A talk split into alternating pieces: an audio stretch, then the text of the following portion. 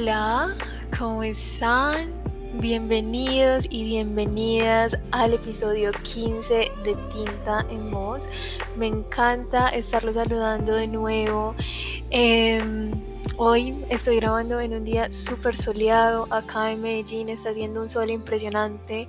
Eh, el cielo está muy clarito, muy azul. Y bueno, es un día bonito, es un día bonito para leer, es un día bonito para seguir conociendo nuestras escritoras. Les recuerdo, mi nombre es Ana Estrada y eh, pueden seguirme en Instagram como arroba ana-estrada.p para que se enteren bastante de la evolución de este podcast y también para que me conozcan un poquito, eh, para que vean qué otras cosas hago en mi vida artística y en mi vida pues normal, normalmente. Em, bueno, les cuento que hoy vamos a continuar con nuestra serie de escritoras colombianas por regiones. Eh, hoy continuamos con Amira de la Rosa, que es una escritora barranquillera muy, muy, muy talentosa. Bueno, era una escritora barranquillera bastante talentosa. No sé si eh, se han dado cuenta, pero todas las escritoras de la región caribe han sido de Barranquilla. Me parece que Barranquilla, como lo hemos eh, podido notar en estos últimos tres episodios, em, ha sido la cuna de personas muy talentosas, de mujeres muy talentosas en el ámbito de la literatura y eh, eso es algo de destacar de esa ciudad del Caribe colombiano. Hoy vamos a estar leyendo Marzo al aire de Amira de la Rosa. Es una novela corta que verdaderamente a mí me tocó muchísimo porque habla de una temática que es muy prevalente en, la sociedad actual, sí, que es eh, la violencia contra la mujer. Y eh, bueno, la verdad nos da como una ella, ella describe todos los sucesos de la historia de una manera que verdaderamente te llega y de una manera que verdaderamente eh, se hace muy sencillo comprender lo que pasa así no sea explícito. Y ya van a ver cuando comience a leerles la historia. Eh, bueno, antes que nada quería empezar por darles un poco de contexto sobre quién era Amira de la Rosa. Y entonces vamos a empezar como con unos datitos biográficos sobre ella. Amira de la Rosa era una escritora, pedagoga y diplomática colombiana que nació, como ya les conté, en Barranquilla el 7 de enero de 1895 y falleció allá mismo en septiembre de 1974. Ella, eh, como dato curioso, es la autora de la letra del himno de Barranquilla y eh, desde muy pequeña, desde que estudiaba en el colegio la presentación allá, eh, fue donde comenzó a mostrar de, manera muy temprana su interés por la escritura, por la poesía y por la enseñanza. Eh, ese interés por la enseñanza la llevó a viajar a Barcelona a tomar el curso internacional para profesores que estaba dictado por María Montessori eh, y allá es donde ella conoce a la escritora chilena Gabriela Mistral, con quien trabó una fuerte amistad desde ese momento. Y ella volvió a Colombia en los años 20 y fundó en Barranquilla el colegio Gabriela Mistral como un homenaje a su amiga y una muestra de admiración a ella.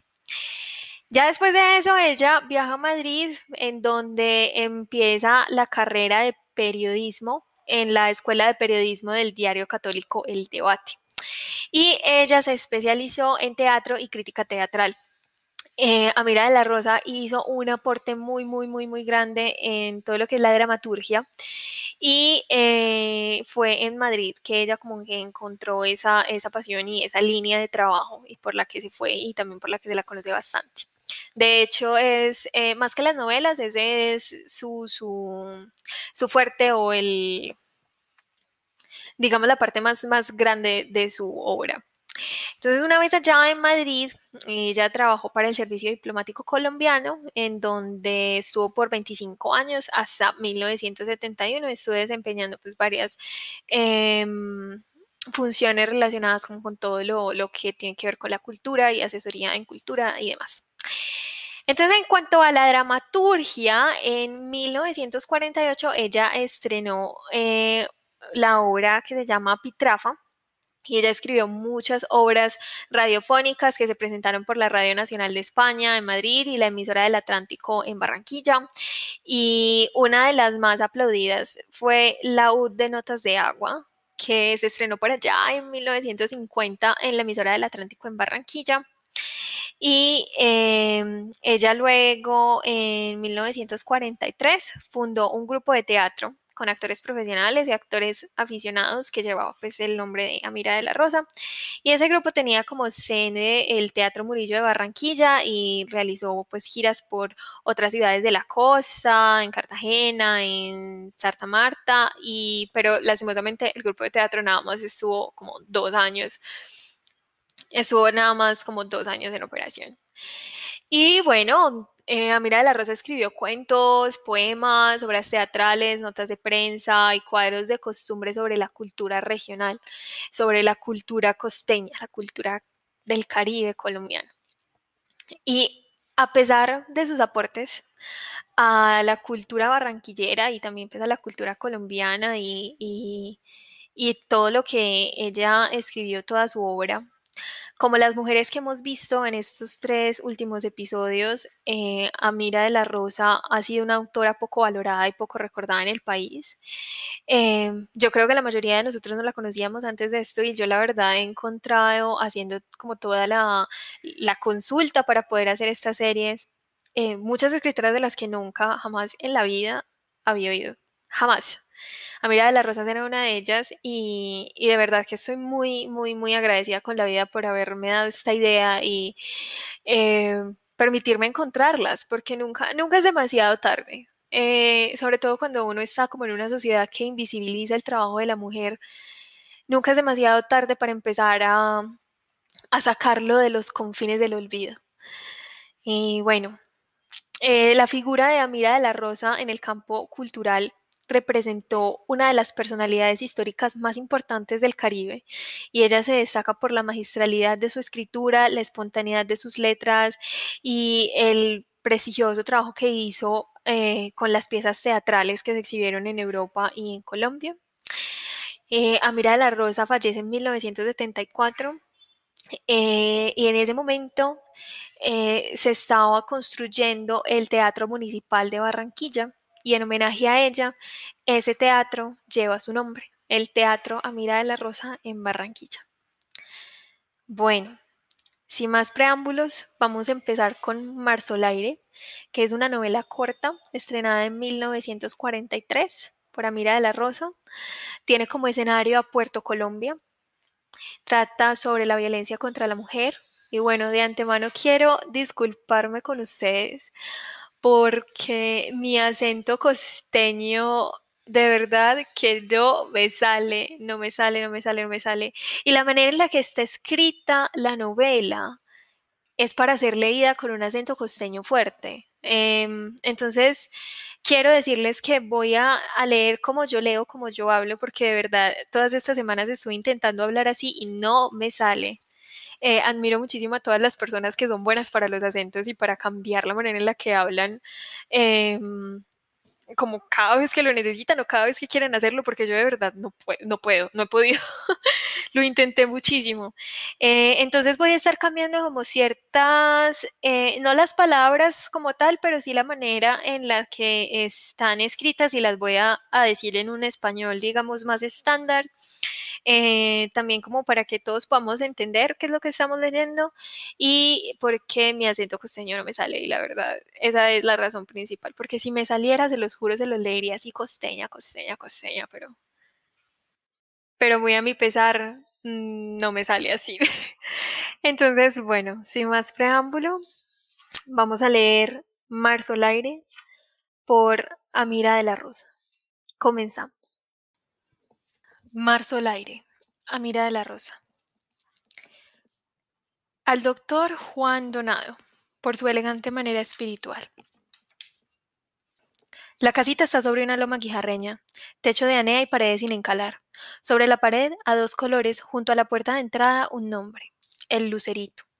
El solar sin lindes ni heredad cercana.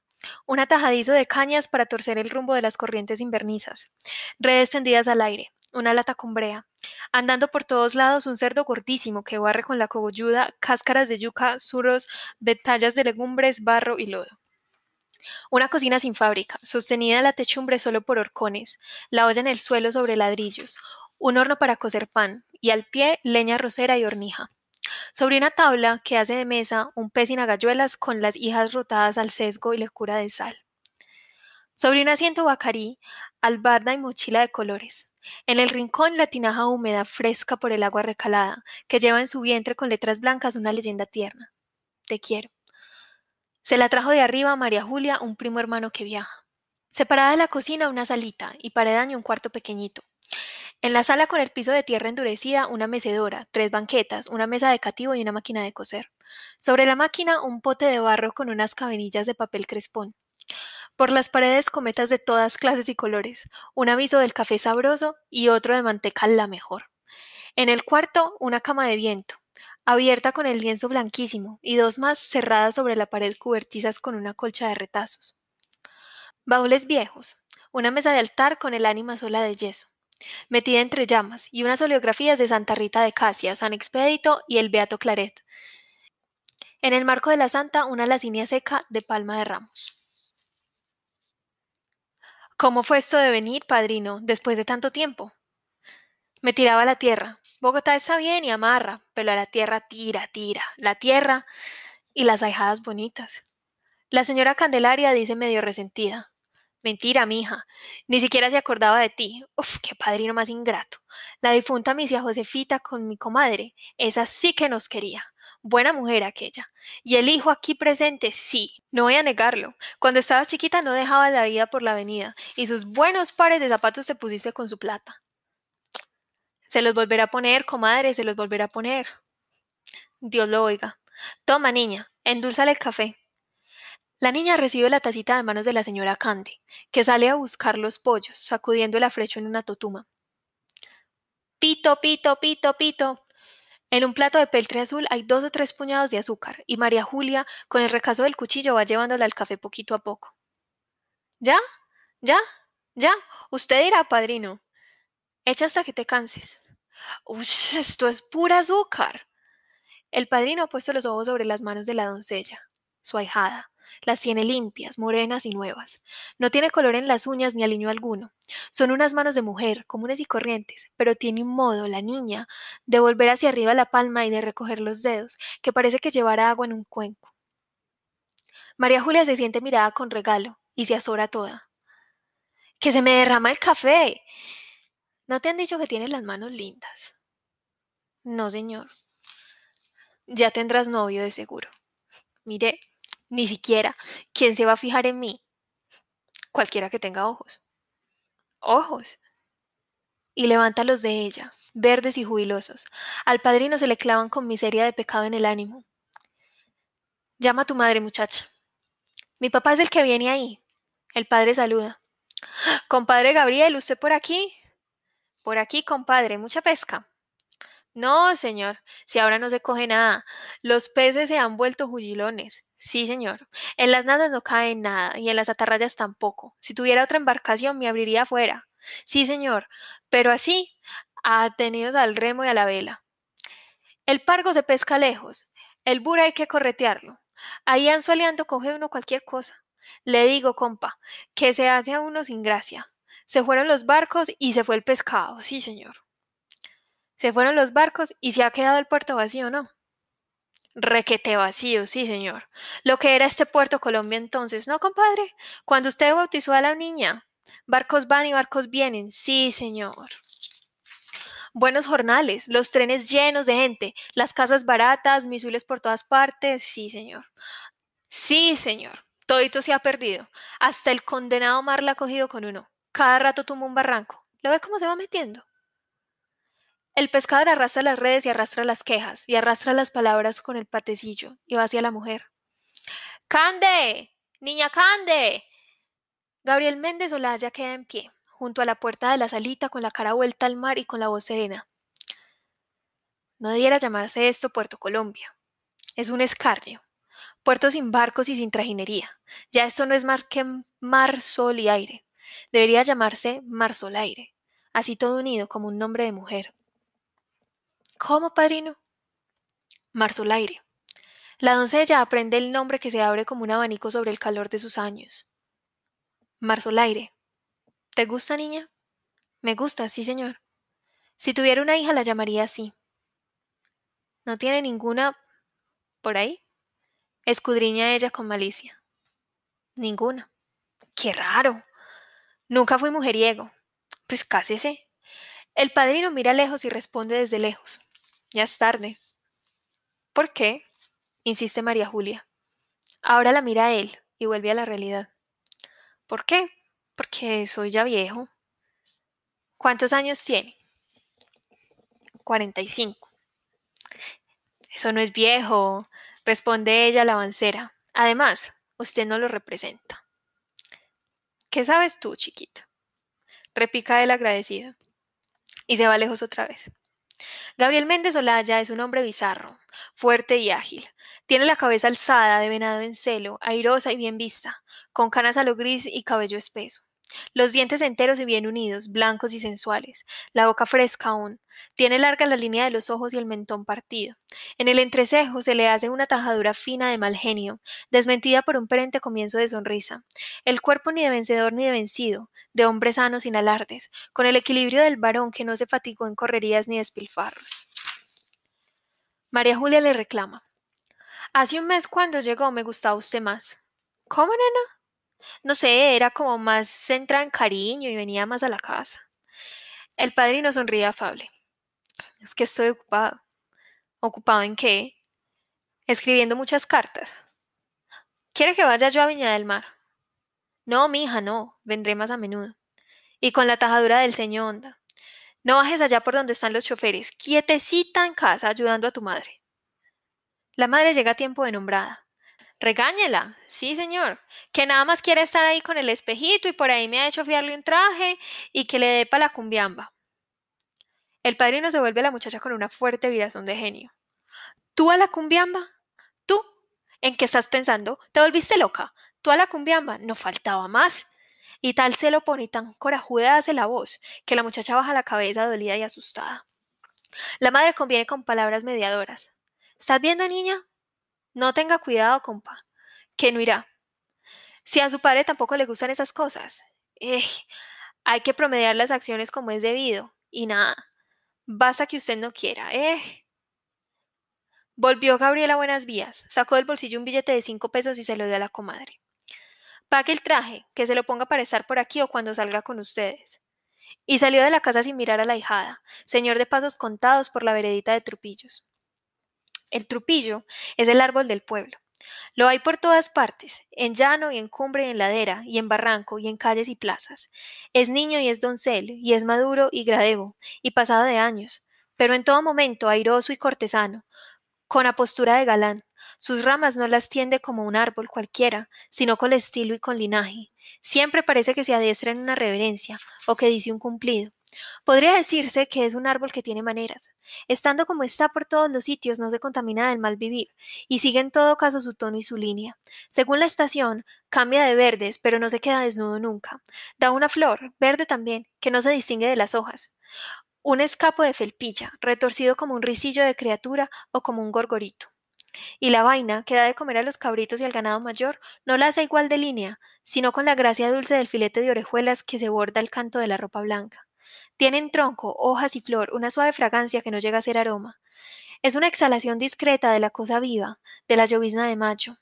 El follaje es espeso pero transparente, como una mantilla de blonda. Las hojas las echa en masillos, fieles a su base. Cada hojita nace mirada en la otra, su pareja, y si una rama cae arrancada, ellas se buscan y se encierran, y la juntura es apretada como la de las vallas de los mejillones. Las espinas le salen en cada retoñecida, sin encono y sin escuela del mal hacer. Son como un pico fino de colibrí, o también como las uñas de la paloma, que presionan sin herir. Gabriel Méndez Olaya deja la veredita de trupillos y entra en el caserío apretado. Pensamientos y crudezas del alma le hicieron inquietud y desazón. Bajó y subió cuestecillas con el disgusto en calzas de arena, con la pasioncilla en agraz, inconsciente, inaceptada. La muchacha la cumbiamba, con los mozos llenos de sudor y aguardiente. Tendría él, Gabriel Méndez, que agarrar a las pocas vueltas a uno o a dos por el cuello, María Julia con su traje corto y las piernas inmedias, allí en la ola de hombres, ella con sus manos bonitas chorreadas de esperma, ella con el cuerpecito nuevo sometido a los esguinces del bailador, en sesgo, sobre el ritmo caliente aventeando en el deseo de la medianoche de tragos y de lujuria, ella, María Julia, no y no, de una casa en Canila sale una voz pasada de medio siglo. Es Gabrielito Méndez. ¿Quién lo vio y quién lo ve? Tan delgadito que era.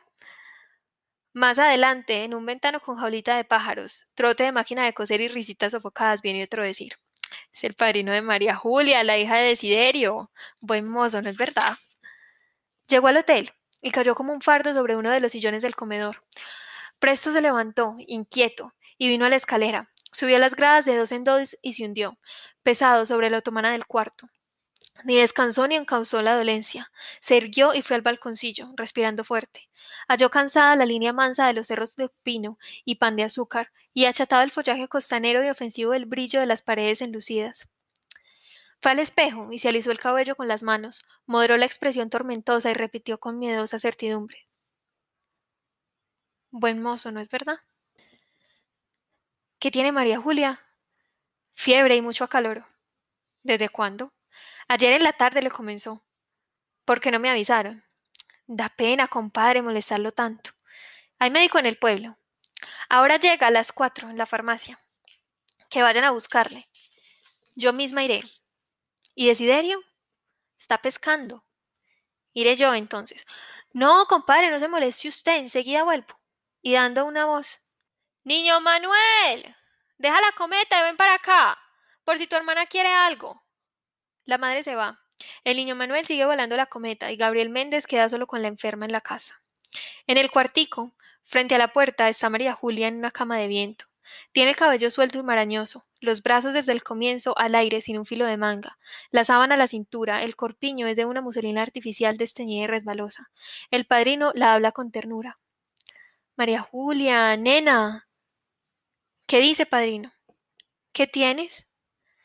Mal respiro y fiebre. ¿Qué diablura hiciste? Me bañé en el aguacero. ¿Con quién? Sola, detrás de la casa, con el chorro del canal. Dice mi papá que estaría sofocada. ¿Sola? ¿Solita? Sí, padrino. De repente cambia la expresión godesca por una sombría. ¿Y el primo de la tinaja? María Julia calla. No me contestas. Se fue el mismo día ese. ¿Para dónde? Para Barranquilla a coger su buque, como es de esperar. ¿Qué te dijo?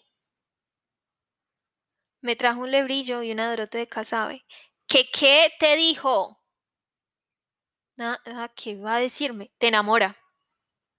No, señor. Sí, te enamora y a ti te gusta. ¿Por qué no lo dices de una vez? Y dominando el golpe de ira. Si te gusta, te casas. Eso no es problema. No, señor, no me gusta, responde ella con entereza. ¿Por qué? Es joven. Tiene la cara picada de viruelas. El padrino ríe impulsivo. Diableja, dice tirándole el vocablo a la cara como una piedrecita de travesura. Ella ríe también. ¿Por qué no entra, padrino? Gabriel no contesta, se queda mirándola, en lucha con el evidente malestar nervioso. A María Julia se le cae la almohada.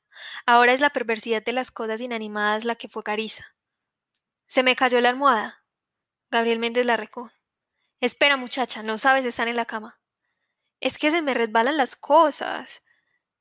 El padrino la incorpora, con la mano izquierda abierta toda como una hoja de vid. El varón sostiene la espalda virgen y con la otra dobla los cogujones de la almohada para hacerla más alta y empuja hacia el centro del relleno, que es la lana limpia de la casilla. ¿Así? ¿No estás mejor? Sí, padrino. ¿Quieres otra? No hay más. ¿Qué aliento tienes, hija? ¿Caliente? No. Sabroso. Que me dieron una toma de hierbabuena. Échamelo a la cara pide entre suplicante y dueño. ¿Qué? El aliento. No. ¿Por qué? Me da pena. ¿Pena de mí? A usted le tengo más pena que a nadie en el mundo. ¿Por qué? y se tapa la cara. Gabriel la urge. ¿Por qué? Porque sí, y se mueve con desasosiego. ¿Qué tienes? Se me ruedan las almohadas. ¿Te arreglo otra vez? La niña quiebra una risita angustiosa. Gabriel vuelve a levantarla y ella se agarra con los brazos al cuello del hombre. ¿Qué más? Ella calla. ¿Qué más, María Julia? Se le va a pegar la fiebre, no importa. ¿Qué va si usted ya no me quiere? Niña, calla. No me quiere, insiste exigente y mujercita. Gabriel la besa en el cuello y en los brazos. ¿Qué más? ¿Qué más? El otro día se fue bravo. No hables. Me regañó. Porque te quiero. ¿De verdad? Sí, te quiero. Y la besa los cabellos voltizos sobre los hombros de piedra. Ella le mira de cerca los dientes enteros, bien unidos, blancos. Padrino, téjeme. Ruega con entrega y dulzura. Nena, nena. La cabeza gris está llena de hilos azogados. La carne joven de María Julia vuelve a fiebre y a cogollos de hierba. Nena, nena, mi vida. Fuera. La cometa de niño Manuel runrunea, suave y galana, como un palomo sabio. Sopla viento marero y el bramante tenso corta una raya de montaña verde azul. Se oyen los gritos de las voces alborozadas. Cóbrala, cóbrala, que se cabecea, déjala que se vaya, échale toda la pita, cóbrala, cóbrala. El niño Manuel es un cometero excelente. Tiene en su conocimiento todas las formas y todos los vuelos, la cometa estrella, la flor de lis, el barrilete. Posee geometría instintiva y razón natural de línea pura. Sabe la medida justa del rabo y de los trazados de la hincadura.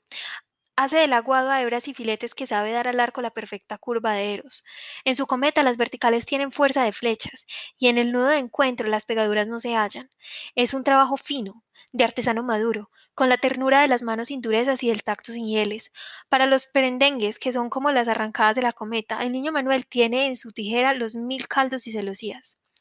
En los bordes hace un repicado lujoso de gorguera de ricadueña, y hacia adentro, en las lonjas angostas que son como las márgenes del aire, hace círculos y ranuras que sin saberlo le dan como en la rosa de los vientos los treinta y dos rumbos a la vuelta del horizonte.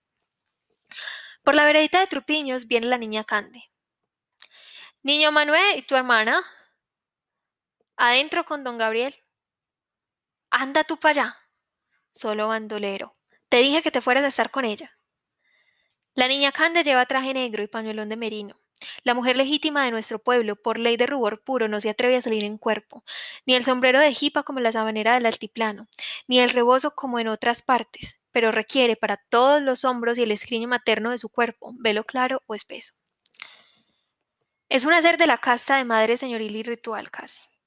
Y, para decir que una perdió el equilibrio y la excelencia de obra, la paremiología, así como en la península se dice se soltó el pelo, aquí exclama, soltó el pañolón. Cuando la niña Canda entra en casa, no haya don Gabriel. Niña, ¿y mi compadre? Se fue. Como usted no venía, dijo que le pasaran a él la cuenta de todo. Pobre mi compadre, tan bueno. ¿Y está almohada en el suelo? Se me resbala cada rato. Ya ve. ¿Te has refrescado? No, señora. Muchacha, si estás que ardes. Y ese condenado médico que no llega. Claro, como tiene su buena plata guardada y su buen automóvil, a él qué le importa. La señora Cande, preocupada, se detiene ante la mesa de altar, hace un rezo y prende un cirio. Niña, ¿por qué te tapas la cara? Me molesta la luz. La señora Cande apaga la vela que encendió para el beato Claret. Ave María Purísima. Y se santigua supersticiosa. Fuera, la cometa del niño Manuel sigue volando con viento de mar. Ahora tiene un run run entremecido y agorero. Y esto que el aire es limpio y que los colores de su estrella se abren sobre la tarde como un pañuelo jovial de retazos encendidas. El día lleno de relámpagos, truenos y tormenta trajo al filo de la noche el cuento de un ahogado, y la noche, que sufre de insomnios y cree en brujerías, lo repitió a su modo con hilazas de miedo y graznidos de lechuzas. El mar está terriblemente oscuro y el cielo cerrado también a toda luz. Por debajo del barranco van y vienen hombres descalzos con los pantalones a media pierna, batiendo con las plantas el agua de la orilla. El chapaleo es en la noche un chasquido funesto y en el ánimo produce destiento y sobresalto. El pueblo está lleno de linternas y desvelos y preguntas. ¿Lo encontraron? No. Pobre hombre. Era joven, estaba al canto de los veinte años, iba para Guaruco, pero el arroyo de Boquecaña estaba crecido y torrentoso, y se lo llevó agarrado por las piernas. Se salvó la bestia, y él, de más valía pero menos esforzado, halló la muerte de agua, que dicen que es horrible. Agua mala la que ahoga, refunfuñó un viejo que viene de los lados de Morro Hermoso. Las mujeres le preguntaban ¿Usted lo vio? No lo han hallado. Algún pez grande, a lo mejor. Jesús, Dios mío. Y las mujeres se hacen cruces sobre el rostro. Con la amanecida se le ve la dolencia al mar. Lleva en el lomo las cuchilladas amarillas del arroyo, y a flor de lumbre las grandes manchas rojas del acerrín que hizo el aguacero en la molienda de maderas viejas por el monte. La orilla está llena de troncos retorcidos, de árboles rotos y de hierbas sin nombre.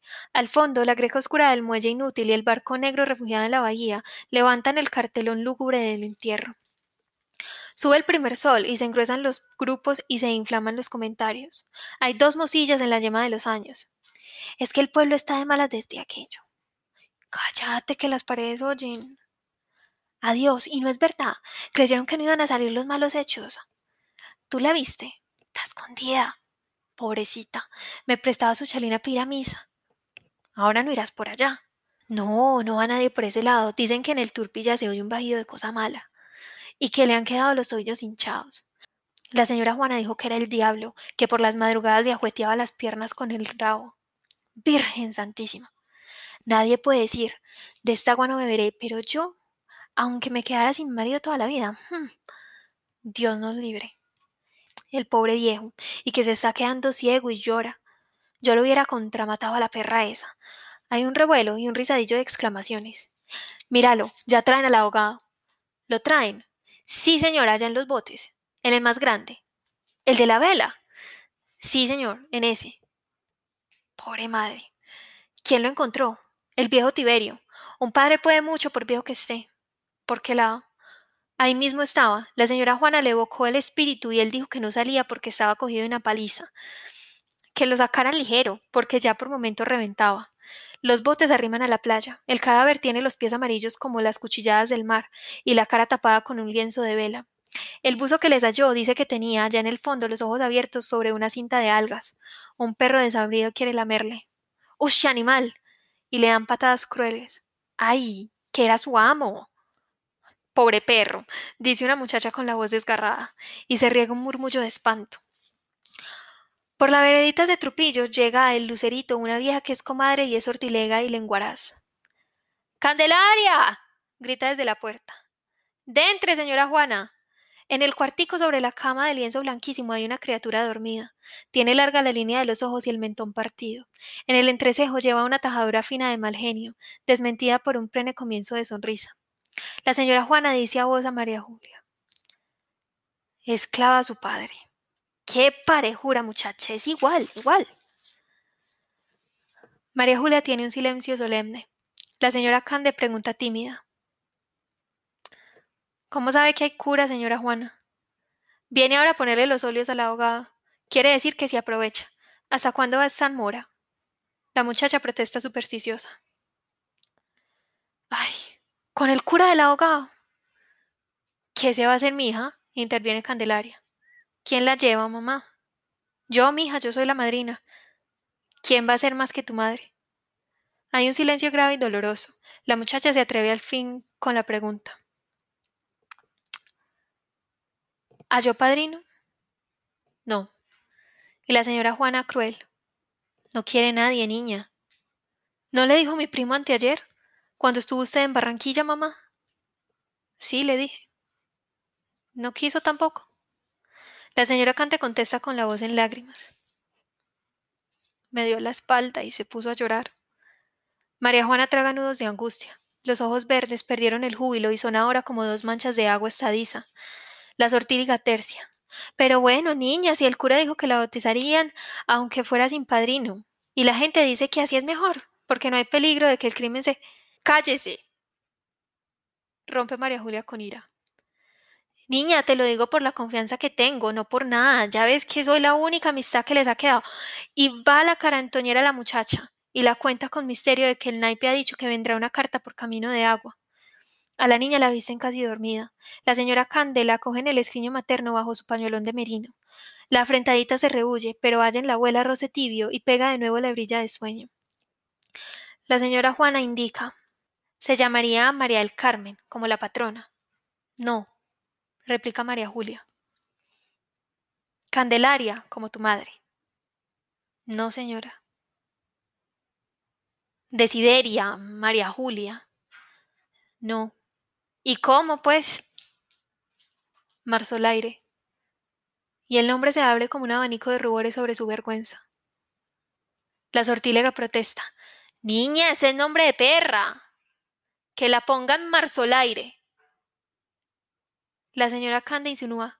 Niña Julia, ¿no querrá el cura? Ella replica desazonada e impúdica. Marzolaire. Como la hubiera puesto su padre. El padre de María Julia, el viejo pescador, arrastra su amarulencia por el patiecillo y da mordiscos rabiosos al tabaco. La cara les cuece. Como si no hubiera habido más hombres en el mundo.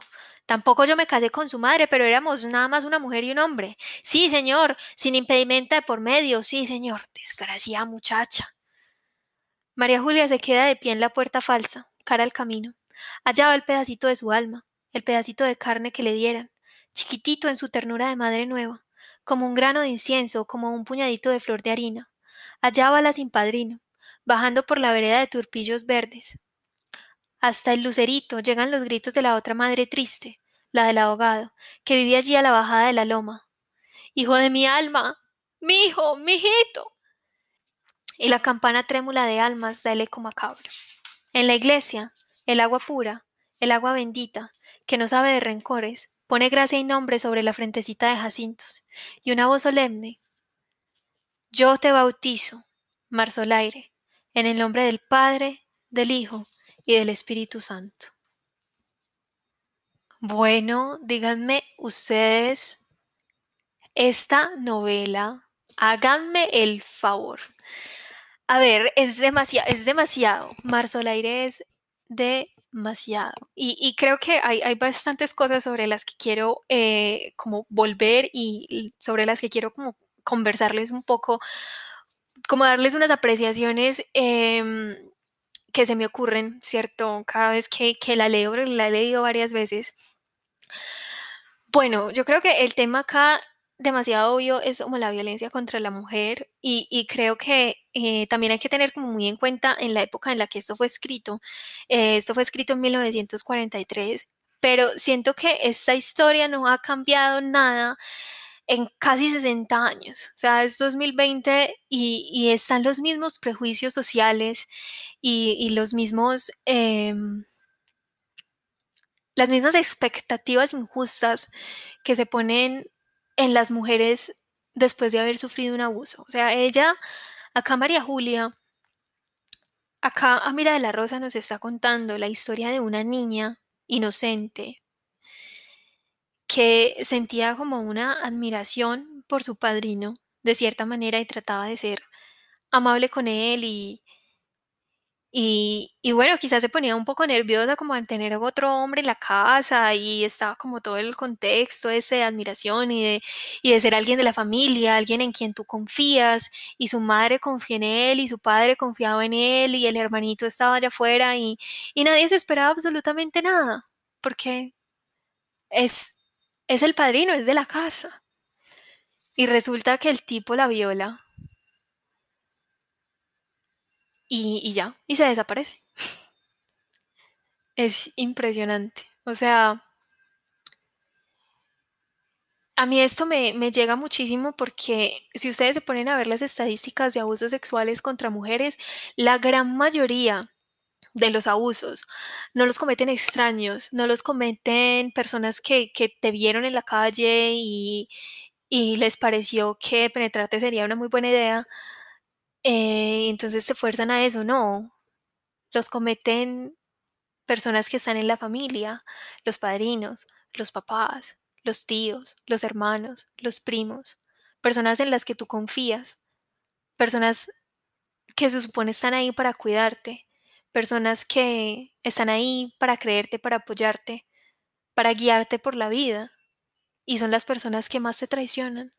Los cometen los novios, los cometen los esposos, los cometen los amigos.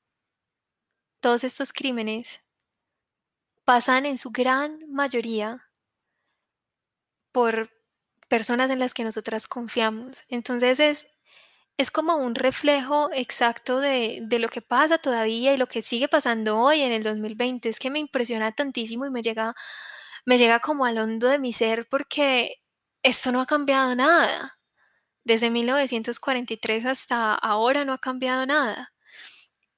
Y, y, me causa mucho dolor, la verdad, es bastante doloroso para mí como saber estas realidades. Me parece muy interesante, por ejemplo, la parte en la que desde el principio se ve que el, el padrino tiene como una fijación con, con, María Julia desde el inicio, desde que volvió a verla. Y, y se fija mucho en sus manos, erotiza una, pues, echarle azúcar a un café.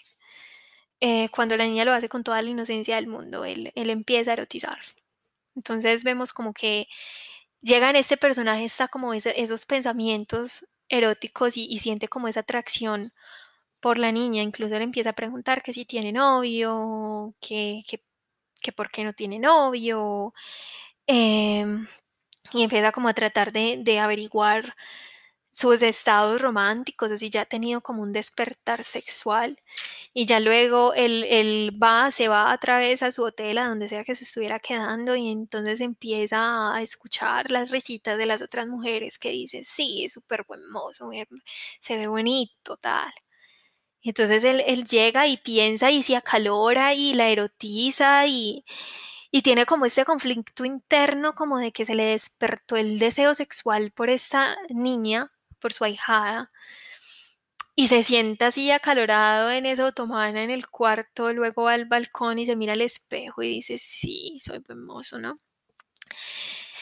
Entonces, eh, claro, ya llega unos días después a ver a María Julia que estaba enferma y, ay, ¿por qué no me avisaron? Y, y tal. Y empieza a tener como unos acercamientos súper sexuales con ella desde la palabra, o sea, preguntándole que qué fue lo que le pasó. Listo, me bañé en, afuera en la lluvia. Y ay, te bañaste sola, te bañaste solita, y tal no te gusta.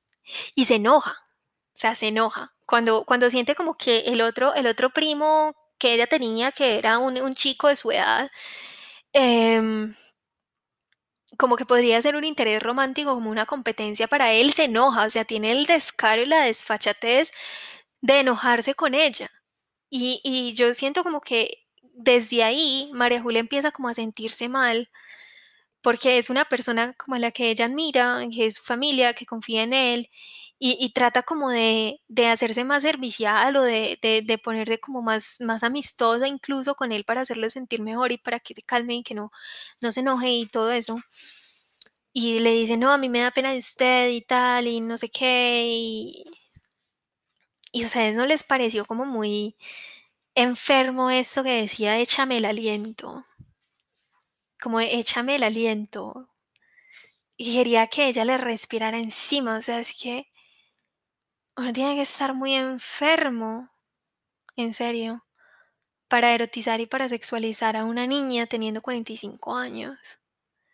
Entonces el aliento, las, las, como los avances sexuales desde la palabra y ya pues luego forzarla y, y violarla.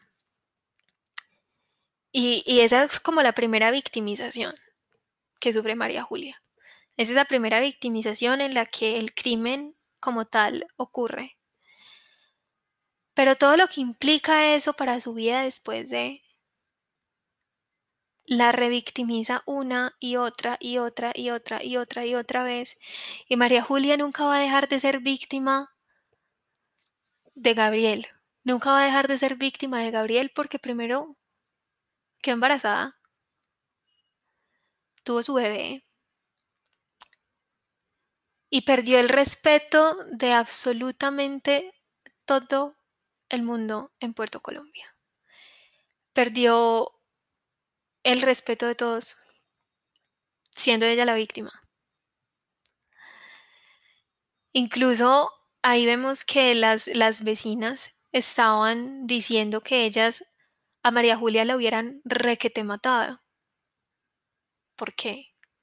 Entonces ahí es cuando yo me pregunto cómo la sociedad ha sido tan triple y puta, porque es que no hay otra palabra, de poner la culpa en las víctimas de violencia sexual y que hemos sido históricamente las mujeres. Claro, sí, a los hombres también los violan y bueno, todo, todo ese rollo es cierto, pero la mayoría de víctimas de violencia sexual hemos sido las mujeres durante prácticamente toda la historia de la humanidad.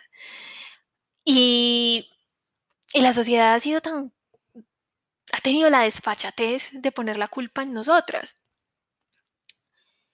Y eso es, es, como un ciclo que se va repitiendo. Entonces a María Julia la violan, María Julia queda embarazada, María Julia es abusada en un momento de vulnerabilidad extrema en el que ella estaba enferma, estaba débil, no podía defenderse, su hermano estaba afuera, su madre estaba afuera, su padre estaba afuera. Llega esta otra persona que sabe que está en una posición de confianza, que la niña va a confiar en él, llega y la viola. Y luego toda la sociedad de Puerto Colombia pone la culpa en ella. Hablan de ella, se alejan de su familia, no le muestran apoyo. Incluso su primo no la apoya con su bebé. Le da la espalda su propia familia. Solo la señora Juana es la única que les queda, pero verdaderamente es, es muy, es muy triste y también es, es bastante desolador porque ella de ahí para allá o sea, su, su vida va a girar en torno a eso. La vida de María Julia va a girar en torno a tener una bebé que, que lleva el... que fue producto de un crimen, que fue producto de algo que ella nunca deseó, que fue producto de algo que ella no eligió y de lo que no estaba consciente tampoco que lleva el, el nombre que le hubiera puesto la persona que abusó de ella por decisión propia. Y también ahí me parece como muy interesante esa, esa manera de lidiar con el trauma, tenerlo ahí constantemente como un recuerdo, que todo el mundo la haya denigrado su ser y que, y que todo el mundo le haya dado la espalda allá de su familia, tener a su papá quejándose de como si no hubieran más hombres en el mundo, como perdiendo completamente de vista que ella no lo escogió. Sí, había más hombres en el mundo, pero ella no escogió a nadie más, porque si ella no tuvo ninguna opción, la obligaron. Y que la bebé se parezca tanto a él. Algo que me parece muy bello es, es que ahí podemos ver que entre las mujeres también nos apoyamos mucho como en este tipo de cosas. O sea, a mí me parece que las mujeres tenemos una relación muy extraña entre nosotras. De cierta manera hay mucha competencia. Eh, porque, por ejemplo, las vecinas eran quienes decían que la hubieran requete matado por no, por no seguir los eh, estándares sociales o lo que era esperado de ella en ese momento de su vida, aunque no hubiera sido su elección y aunque la hubieran violado y aunque hubieran abusado de ella. Em, pero tenemos por otro lado a su madre y a doña Juana, que llamaron a las cosas como eran. O sea, trataban como de darle aliento, como no, mejor que no tenga padrino para que el crimen, el crimen, el hecho de que ellas hubieran dicho que eso era un crimen, me parece tan de resaltar y me parece que es un apoyo que el personaje de María Julia y, y, y las mujeres que hayan sufrido por esto y hayan tenido la suerte de contar con el apoyo de sus madres y de, las mujeres en su familia, em, lo encuentran muy valioso y es que se llaman a las cosas por su nombre y que si no hay justicia por, el lado legal o si no hay justicia por el lado social, por lo menos se reconoce lo que fue. Por lo menos hay un reconocimiento eh, del suceso, de lo que significa, y hay un apoyo por parte de otras mujeres y yo creo que eso es algo que me gustaría rescatar bastante de, de, esta parte del libro porque de verdad que me parece que nos hace falta apoyarnos más entre nosotras, tenernos las espaldas, ponernos los hombros para llorar, para sentir, darnos la mano, construirnos entre mujeres. Es algo que tenemos que trabajar más, por lo menos a mí, a mi parecer. Y bueno, la verdad, marzo la idea muchísimo y tiene muchísima, muchísima tela para cortar. Yo espero que de verdad les haya gustado bastante. Eh, Marzo al aire también es un libro, una novela corta que me acuerda mucho a Lolita de Vladimir Nabokov, eh, que si no lo han leído es un libro súper eh, conocido en la literatura universal. No sé si entrará como a contar como un, clásico o. Pero Lolita es muy interesante porque también habla de un abuso sexual a, una menor, a Dolores o Lolita, por Humber Humbert. Y este señor em, es un señor que entra como en una relación pederasta con ella y tienen sexo y es una, es una cosa bastante pesada. Bastante, bastante pesada. Él la vio las repetidas ocasiones, es, es, es muy pesada. Pero lo que hace a Lolita una obra con la que yo, yo llegué como a identificarme bastante y con la que eh, tengo como muchos sentimientos encontrados cada vez que la leo, es que Lolita está narrada desde el punto de vista del pederasta, como desde todas sus fijaciones, y uno ve que Humbert Humbert es un hombre que erotiza una llamada de teléfono, justo como Gabriel erotizaba el simple hecho de que María Julia le echar azúcar a un café, de la manera más inocente del mundo. Entonces las descripciones que Nabokov hace de los pensamientos y los encontrones em, internos que tenía Humbert Humbert con Lolita eh, son muy, muy eróticos y son muy detallados. Y la verdad recomiendo para todos ustedes que lean ese libro.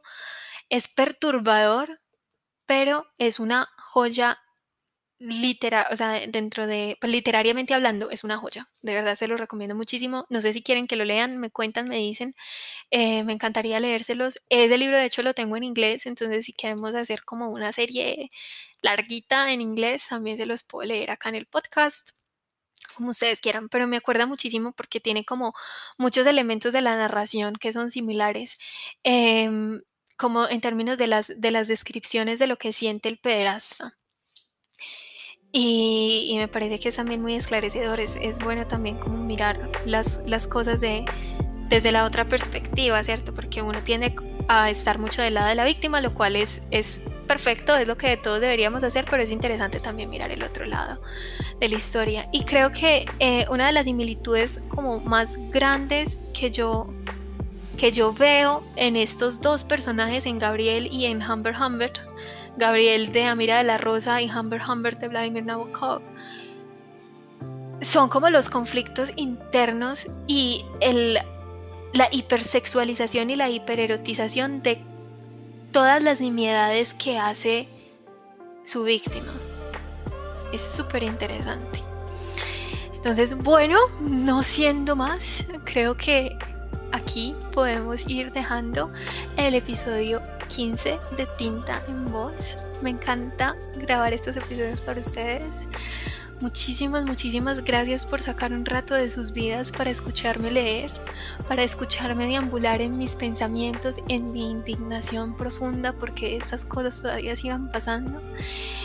Y espero que lo hayan disfrutado bastante. Yo disfruté enormemente grabar este episodio para ustedes. Nos vemos en el siguiente. Chao.